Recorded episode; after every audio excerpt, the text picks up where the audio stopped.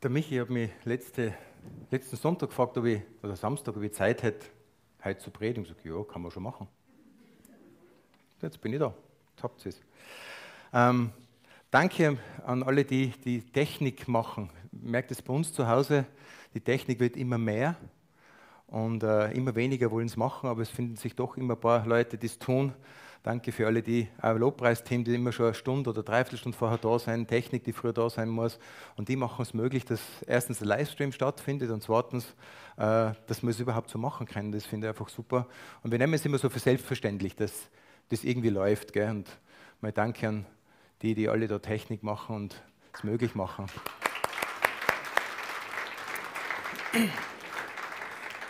Ist nicht immer alles selbstverständlich, meiner Meinung nach. Und mit Frank auf der Bühne zu stehen.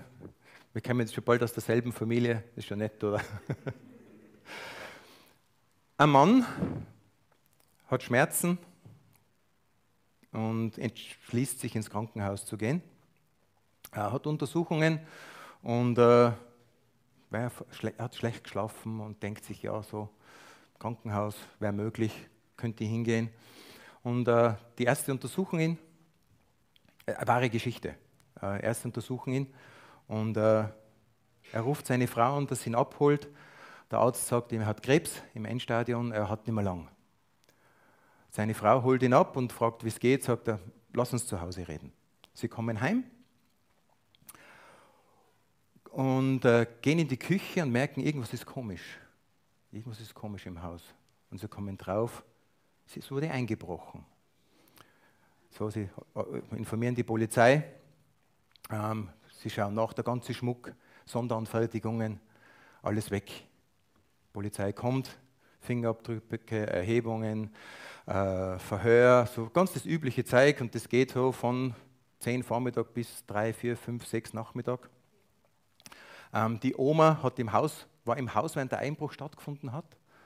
Ähm, sie müssen so die Oma beruhigen und es war recht, recht dramatisch und er konnte weil er wollte seiner Frau zu Hause sagen, dass er Krebs hat im Endstadium, ihr das in einer Umgebung sagen, wo sie sich wohlfühlt.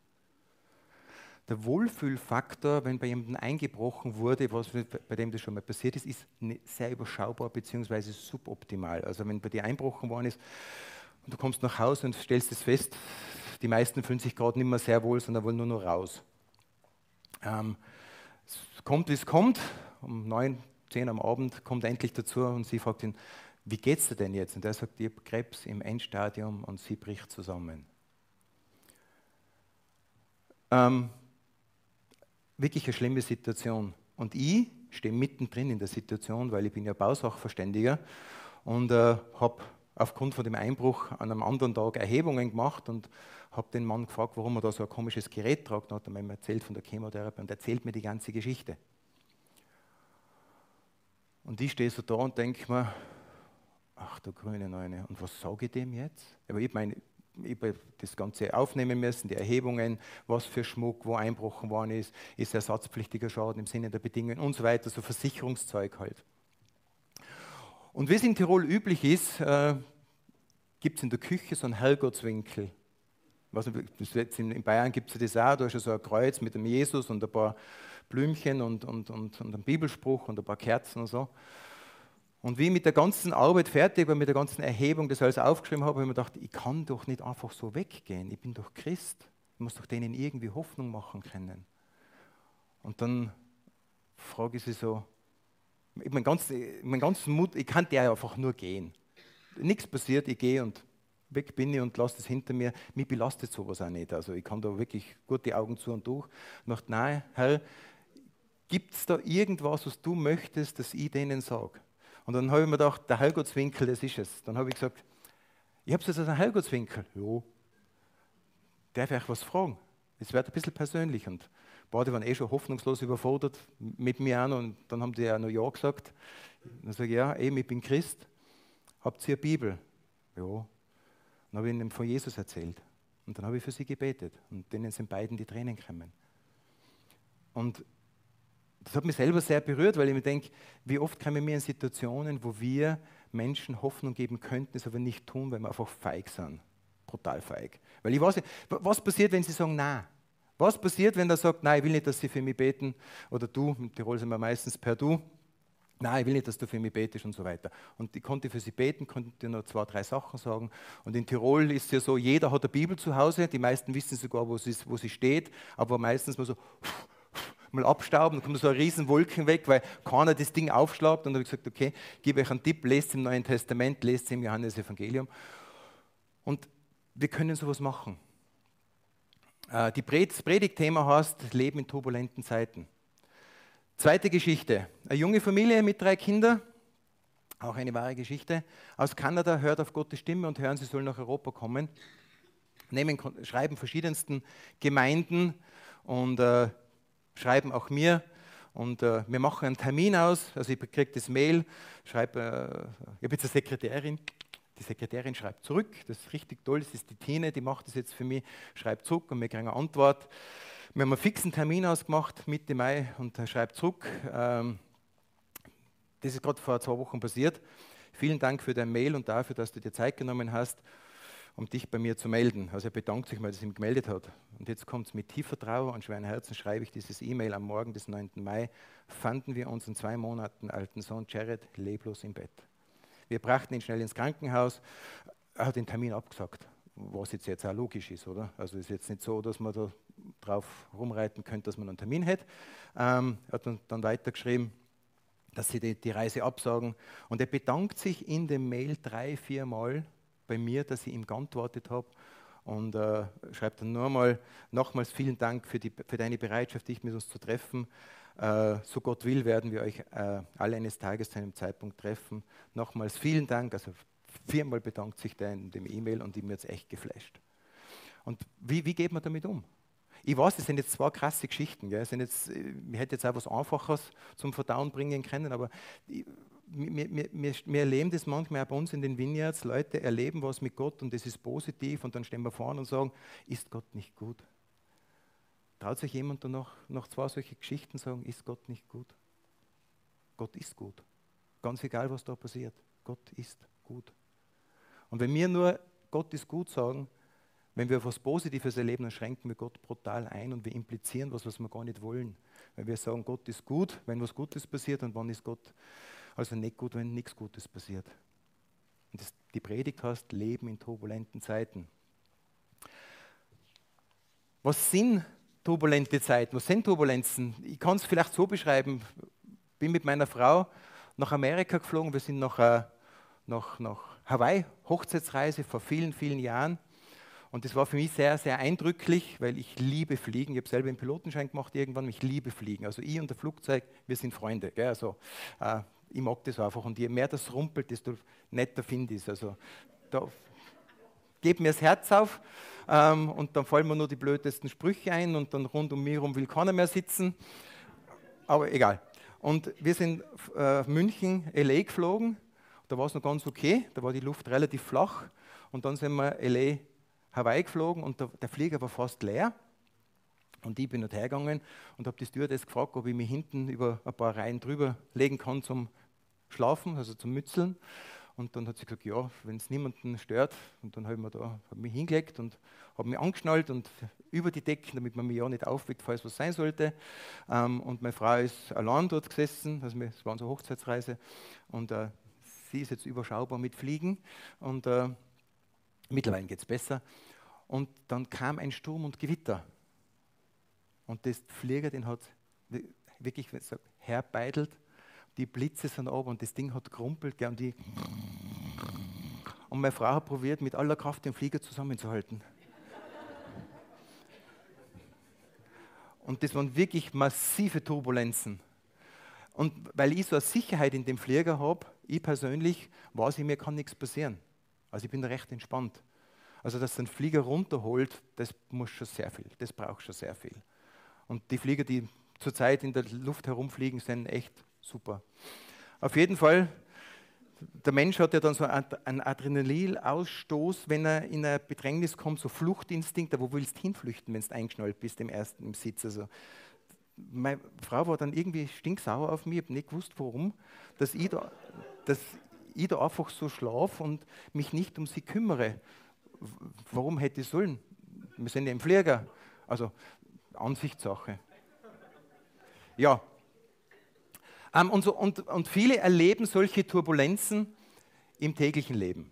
Also wenn man das jetzt ganz ehrlich anschaut, die letzten paar Jahre, also angefangen hat es mit der Pandemie, äh, weitergegangen ist es da mit dem Krieg, jetzt mit der Inflation, die Auswirkungen vom Klimawandel, äh, politische Veränderungen auf eine Art und Weise, das erleben manchmal genau solche Menschen genauso als, als Turbulenzen. Jeder erlebt es ein bisschen anders. Andere sagen, ja, nein, ich habe eh keinen Einfluss, eigentlich ist es mir eh wurscht. Und manche, die, die, die reißt es richtig her, die, die, die wissen immer, wo oben unten ist. Die, wenn die irgendwas hören von, dann kriegen die schon Schnappatmung. Und, äh, und allem im, im, im Leib Christi ich habe das nicht gewusst, früher war das ganz klar, dass man im Leib Christi sich über Sachen, also so, so theologische Themen streitet. Das war mir klar, dass man sich über eine Krankheit im Leib Christi streitet und sich über eine Krankheit oder ein Virus sich der Leib Christi spaltet, das war mir jetzt auch neu. Also habe ich vorher nicht gewusst, dass das geht. Aber, das, aber das, das, sind so Turbulenzen, die uns einfach erwischen mit Vollgas und jeder geht ein bisschen anders damit um. Oder Freundschaften zerbrechen. Ähm, persönliche Angriffe oder, oder familiär. Meine Mom ist nicht so lange her, ist meine Mom gestorben. Und dann plötzlich trifft es an in, in der Familie, dass Dinge sich verändern. Oder plötzlich heißt es, in deiner Familie jemand Krebs hat. Oder in meiner Familie oder in meinem Freundeskreis. Ich bin jetzt im Alter mit fast 56, plötzlich sterben Leute in meinem Alter. Einfach so. Wo macht er das? Das gibt dann schon zu denken, wenn man so auf die 60 zugeht, dass der einfach so mit 54 die Radieschen von unten anschauen und keiner hat was gewusst. Also es ist schon erstaunlich, wie, wie, diese, wie, wie jeder anders damit umgeht und, und, und Dinge auf uns einfach zukommen. Aber egal wie man es nennt, es sind stürmische Zeiten und wir leben in diesen Zeiten. Die Frage ist, wie gehen wir damit um und was machen wir damit? Und von diesem Zeug, und das muss man wirklich sagen, von diesen stürmischen Zeiten, von diesen Turbulenzen, da gibt es echt einen Überfluss. Also mir war manchmal weniger lieber, muss ich sagen. Und, und, die, und so, so, Turbulenzen und, und, und äh, die, die, lösen eine Anspannung aus in uns und wir werden ungemütlich, ungenießbar. Und da ähm, geht auch jeder damit anders damit um. Ich bin, ich bin gut im Verdrängen. Ich weiß nicht, wem es nur so geht, aber ich kann gut verdrängen. Also ich kann auch gut mit Spannungen leben. Also ich kann mit jemandem richtig Krach haben und gehe dann ins Bett und schlafe. Hat das kann jetzt meine Frau nicht so gut. Deswegen haben wir bei unserer Regelung in unserer Ehe mehr, das ist dieser Spruch, lass die Sonne nicht über deinem Zorn untergehen, den haben wir sehr, sehr wörtlich genommen.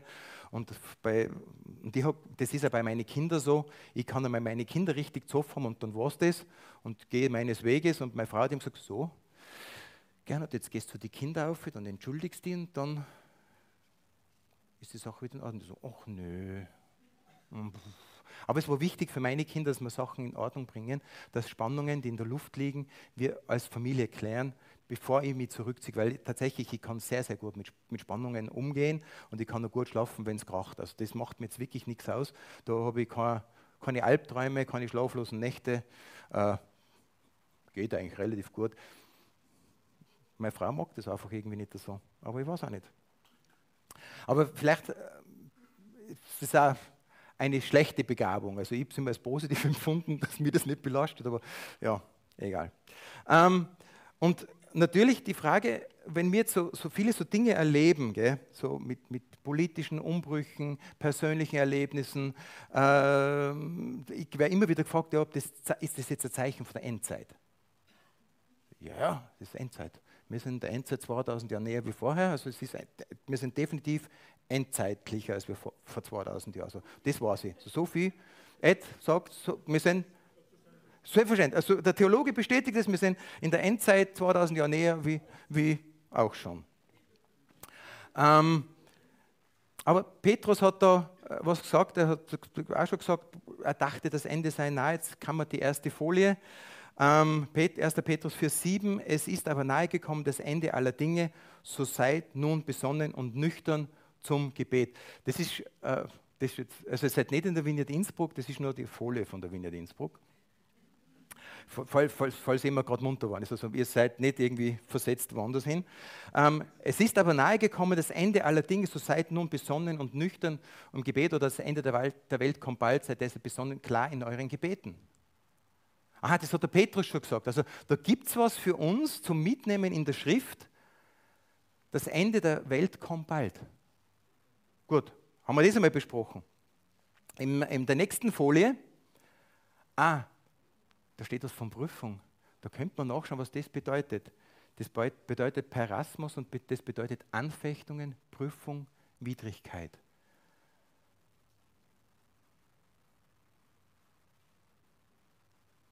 Prüfungen bedeuten Anfechtungen oder Widrigkeit. Was ich dem aber vorwegnehmen möchte, ist, ähm, ich habe drei Kinder. Und ich höre das immer wieder, ob das damals bei AIDS gewesen ist oder bei der Pandemie, das hat uns Gott geschickt. Also ich bin da kein Fan von solchen Dingen. Weil ich habe, mein jüngster Sohn hat jetzt einen Führerschein gemacht und weil, damit er mal weiß, wie das ist, ohne Bremsen zu fahren, baue ich es ihm einfach einmal aus, okay? Damit er mal weiß, wie das ist, ohne Bremsen fahren, damit er dann auch vielleicht besser mit Bremsen fährt. Also, Entschuldigung, ich weiß nicht, welchen Gott ihr so in meinem Köcher habt, aber ich habe so einen Gott nicht.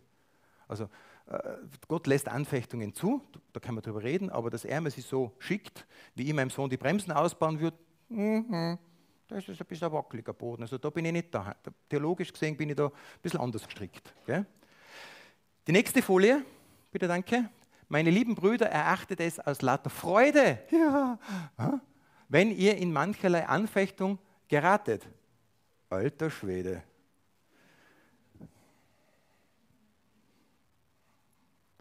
Erachtet es vor lauter Freude. Also ich weiß jetzt nicht, wie ihr mit Freude umgeht, aber also ich, ich bin da jetzt auch wieder anders gestrickt. Also Freude stelle ich mir jetzt echt anders vor.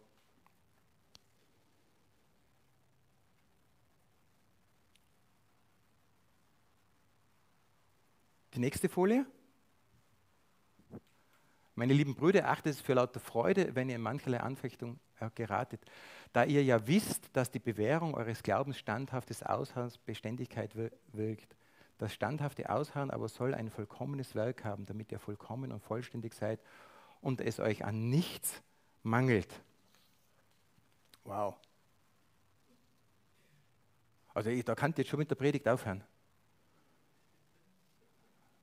Also wenn ich jetzt zu Debo sage, Debo, sei so gut, mach mir bitte eine Liste und schreib auf, was dir Freude bereitet. Ich glaube, dass da nichts oben steht von Anfechtung, von, von Krieg, von Pandemie. Da steht was oben, was die Kinder, mit Mann, Urlaub, Ausflug, auf gut essen gehen, viel, also das ist Freude. Wenn ihr lieben Brüder achtet, ist für lauter Freude, wenn ihr in mancherlei Anfechtung geratet. Das ist schon krass. Das ist schon krass. Also wenn ich, wie gesagt, eine Liste machen müsste mit Freude, dann steht da nichts oben. Und ich habe dann nachgeschaut, also es geht Versuchung, also übersetzt jetzt in der, der in der deutschen Bibel steht also äh, 21 Mal steht äh, Versuchung, Prüfung, Probe und Probelauf drinnen. Also die, das Neue Testament kennt das. Das ist jetzt nicht was, wo man sich jetzt nur so mal drüber stolpert in ein, zwei Versen, sondern das wiederholt sich, das ist vorhanden. Gott teilt uns das mit, da wird was auf euch zukommen und erachtet es als Freude, wenn das passiert, dann es wird euch Ausdauer bringen, so in die Richtung. Und das finde ich schon heftig. Vor allem mit den Geschichten, was ich euch vorher erzählt habe. Weil ich habe mir echt überlegt, ob ich die Geschichten erzählen soll. Und mir dachte, ja, vielleicht hilft es ein bisschen über unseren Tellerrand hinaus zu blicken, was andere nur als krasseres vielleicht erleben wie mir. Nicht, nicht um zu sagen, okay, der Frank hat was Schlimmeres erlebt wie das, mir geht es mir jetzt gerade gleich besser. Also so nicht. Aber oft, mir geht es oft so, wenn ich sehe, wie es anderen geht, dann geht es mir schon wieder gut. Also, wenn man mich fragt, wie geht es dir? Zu 99,9 Prozent geht es mir gut, weil ich weiß, es gibt so viele Leute, die geht es schlechter wie mir. Und das hilft mir manchmal in meiner Persönlichkeit. Also, ja, im Großen und Ganzen, ich war Urlaub das Jahr, Geld verdienen tue ich, gesund bin ich. Jetzt habe ich gerade ein Belastungs-EKG gemacht, das hat auch gut funktioniert. Also, was soll der Geiz? Mir geht es gut. Und leben tue ich auch noch. Gegensatz zu anderen, die in meinem Alter schon nicht mehr sind. Und da ist mir was ganz was wichtig. Ähm, und zwar möchte ich euch echt ermutigen, jetzt gerade beim Bibellesen. Gell? Ich habe das bei der, meiner letzten, bei meiner letzten Predigt, glaube ich, kurz gesagt gehabt, eben, dass wir vielleicht mal die Bibel neu entdecken müssen, um Bibel zu lesen. Unser Hauptproblem ist, dass wir meistens äh, irgendeine Theorie haben, dann eine Hypothese erstellen, dann schauen wir, ob wir es in der Bibel irgendwie finden und dann haben wir ein Ergebnis. Das nennt sich deduktiv. Wir sollten aber induktiv. Wir sollten wirklich beobachten. Wir sollten mal in der Bibel beobachten. Wir sollten dann erheben, was, was sagt die Bibel dazu. Das rausfiltern aus der Bibel. Und dann eine Hypothese aufstellen und dann haben wir ein Ergebnis. Und gerade im Bereich Sexualität und in ganz, ganz vielen Themen, die auf uns als Christen zukommen, machen wir deduktives Bibelstudien. Wir probieren, das, was die Welt um uns heraus auf uns einprasseln lässt, irgendwie mit der Bibel zu argumentieren und kommen auf komplett falsche Schlüsse und Ergebnisse. Aber wir sollten eigentlich fragen, wir lesen die Bibel und was hat die Bibel für Antworten für uns und unsere Welt in der jetzigen Situation? Und da möchte ich euch wirklich alle ermutigen, wirklich neu die Bibel zu lesen mit einem neuen Ansatz. Was sagt die Bibel dazu? Und da reichen Geschichtsbücher, da reicht ein, Buch, wo man hilft, vielleicht ein paar Texte zu übersetzen. Das ist wirklich nur als Ermutigung. Weil wir merken das jetzt auch bei uns in der Vineyard immer wieder, jetzt gerade, wie gesagt, der ganze Bereich Sexualität, das prasselt auf uns ein und wir probieren, ja, mit humanistischen Ansätzen, mit der Bibel irgendwie noch die Kurven zu kriegen, dass es eh alles in Ordnung ist. Und Leute, das, da, sind wir, da, da gehen wir uns auf ein ganz gefährliches Terrain. Lesen wir die Bibel und fragen Gott, was sagst du dazu? Und wir lesen aus der Bibel induktiv das Ganze heraus beobachten, erheben von Daten, Hypothese erstellen und dann haben wir ein Ergebnis. Und das wird uns schon ein bisschen helfen. Ähm, einiges steht da drin über Ausdauer. Was bedeutet Ausdauer? Ausdauer bedeutet Durchhaltevermögen und Beständigkeit. Und jeder, der, ich habe jetzt gerade gestern habe ich so ein, ein, nettes Video gesehen, wo eine Giraffe geboren wurde und dann ist die so, so äh, da gelegen und dann ist die aufgestanden, dann hat sie es überschlagen, dann hat sie es auf die nächste Seite geschlagen und dann hat sie es nach vorn geschlagen und da denkst du so, das wird nichts mehr. Da kommt der Löwe und weg ist das, das kleine Viecherle. Gell? Nein, nein, nein, das dauert keine fünf Minuten und dann ist die am Weg. Wenn die noch dreimal stolpern, sagt, Mama mag nicht, das ist blöd. Dann ist die, dann ist die Jause für jemanden anderen. Ja? Und so ist es ja beim Skifahren, wenn man Kinder hat mit dem Radlfahren. Äh, werde es nie vergessen, wenn man mit unseren Kindern Radlfahren gelernt hat. Das hat meine Frau gemacht, ich habe keinen Lauf ich bin, also Ungeduld ist mein zweiter Vorname. Ich bin schon stark am Üben, bin wirklich schon stark am Üben. Skifahren und Radlfahren, das hat meine, kind, meine Frau mit den Kindern gemacht. Aber, oder, oder, oder die haben mir dann mit Langlaufen, die haben so Speedskater gekriegt, so Inlineskater. Man hat es die oft auf die Goschen gehauen. Alter Schwede, ja, ich hätte es schon lange aufgegeben. Aber die mit Ausdauer, mit Ausdauer, mit Ausdauer, mit Ausdauer sind plötzlich haben die Runden gedreht und mit Salto, mit allem drum und dran, du denkst, da, so viel Ausdauer wollte ich jetzt auch wieder nicht. Aber das ist so, diese Ausdauer, die, die, die, das ist was zum Lernen. Und gerade der Sport ist eine gute Möglichkeit, das ein bisschen im Hinterkopf zu haben.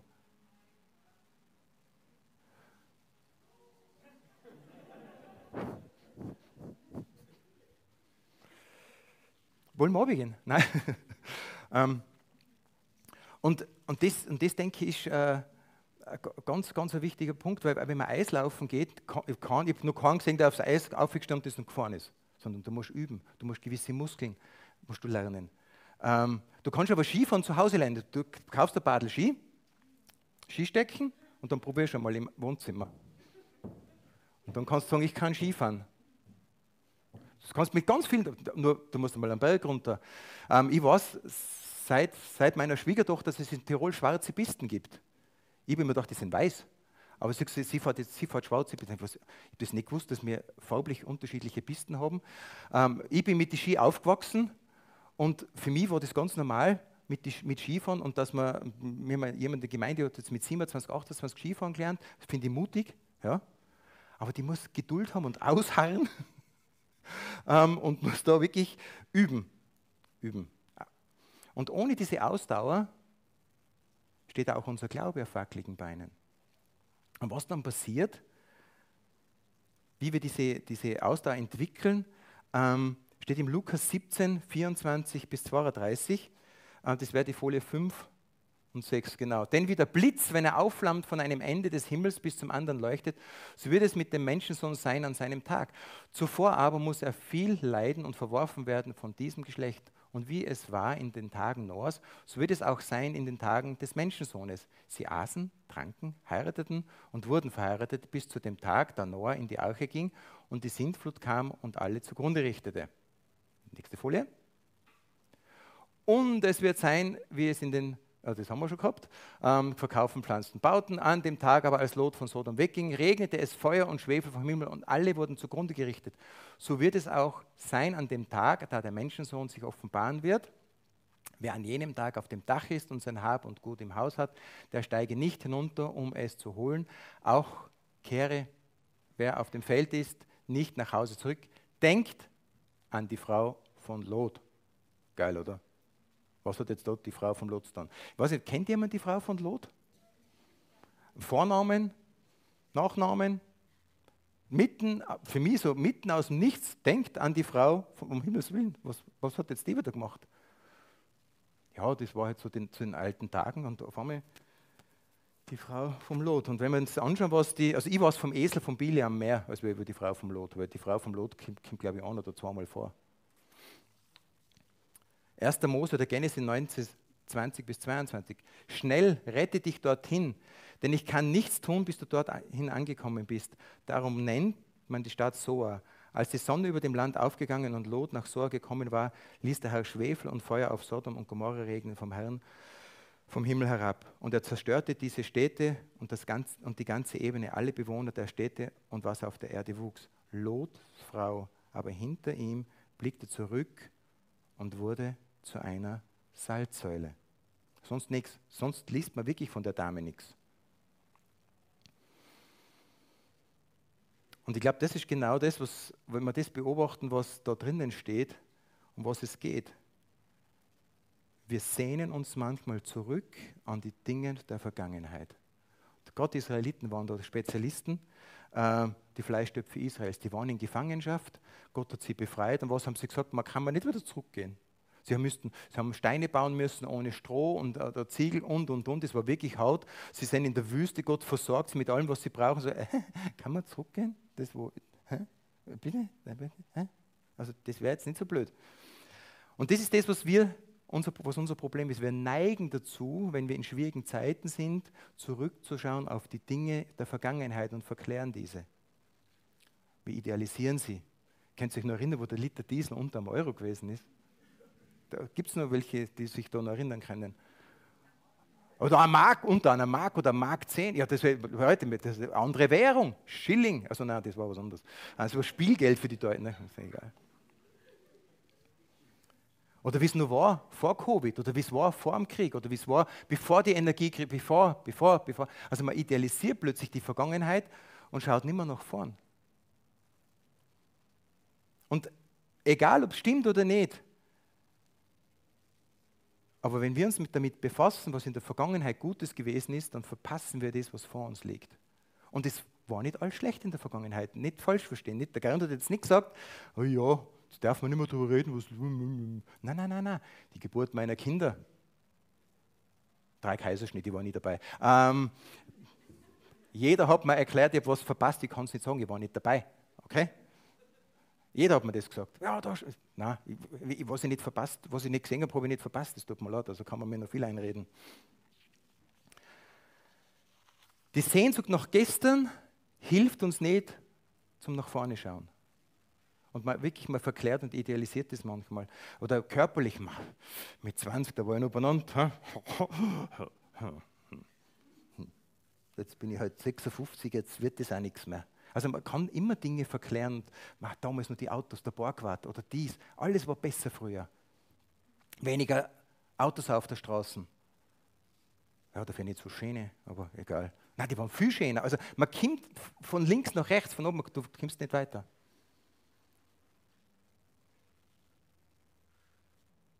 Und dann passiert es, wir laufen Gefahr zu erstarren wie Lots Frau, weil wir nach hinten schauen. Ein Blick nach hinten ist beim nach vorne gehen kein Fehler, dass man weiß, wo man herkommt. Aber nur nach hinten zu schauen und zu ständig an dem zu hängen, was früher war, hilft uns im Glauben nicht weiter. Wenn du das ist der Satz, den ich mir wenn du überzeugt bist, dass die besten und fruchtbarsten Zeiten hinter dir liegen, hinter dir liegen, wirst du möglicherweise Gottes wunderbare Zukunftspläne für dich verpassen. Und das ist das, wenn wir in turbulenten Zeiten sind. Turbulente Zeiten, das ist ja egal, ob das der Mann mit dem Krebs ist oder mit der Familie, wo das Kind gestorben ist oder völlig wurscht, wo du gerade stehst. wenn du überzeugt davon bist, dass die besten Zeiten, die fruchtbarsten Zeiten hinter dir liegen, dann verpasst du das, was Gott vor dir hat. Davon bin ich zutiefst überzeugt. Und Gott hat was für dich. Es werden sich Dinge verändern. Haben eine ältere Frau bei uns, eine Waltraud, die ist jetzt, glaube ich, 82. Und die hat so einen Reisedienst gehabt, die ist immer überall hin. Und die Waltraud war immer unterwegs. Und ich habe dann mit ihr geredet, sagt sie, na, sie beschränkt sich jetzt auf andere Sachen, sie tut jetzt mehr für die Gemeinde beten. Und dann sage ich zu ihr, tust du nur für die Gemeinde beten? Nein, nein, ich tue nicht nur, das ist mein Dienst. Also wir können immer also, ja, jetzt kannst du halt nur noch für die Gemeinde beten. Mit 82. Nein, nein, das ist ihr Dienst. Ihr Dienst hat sich verändert.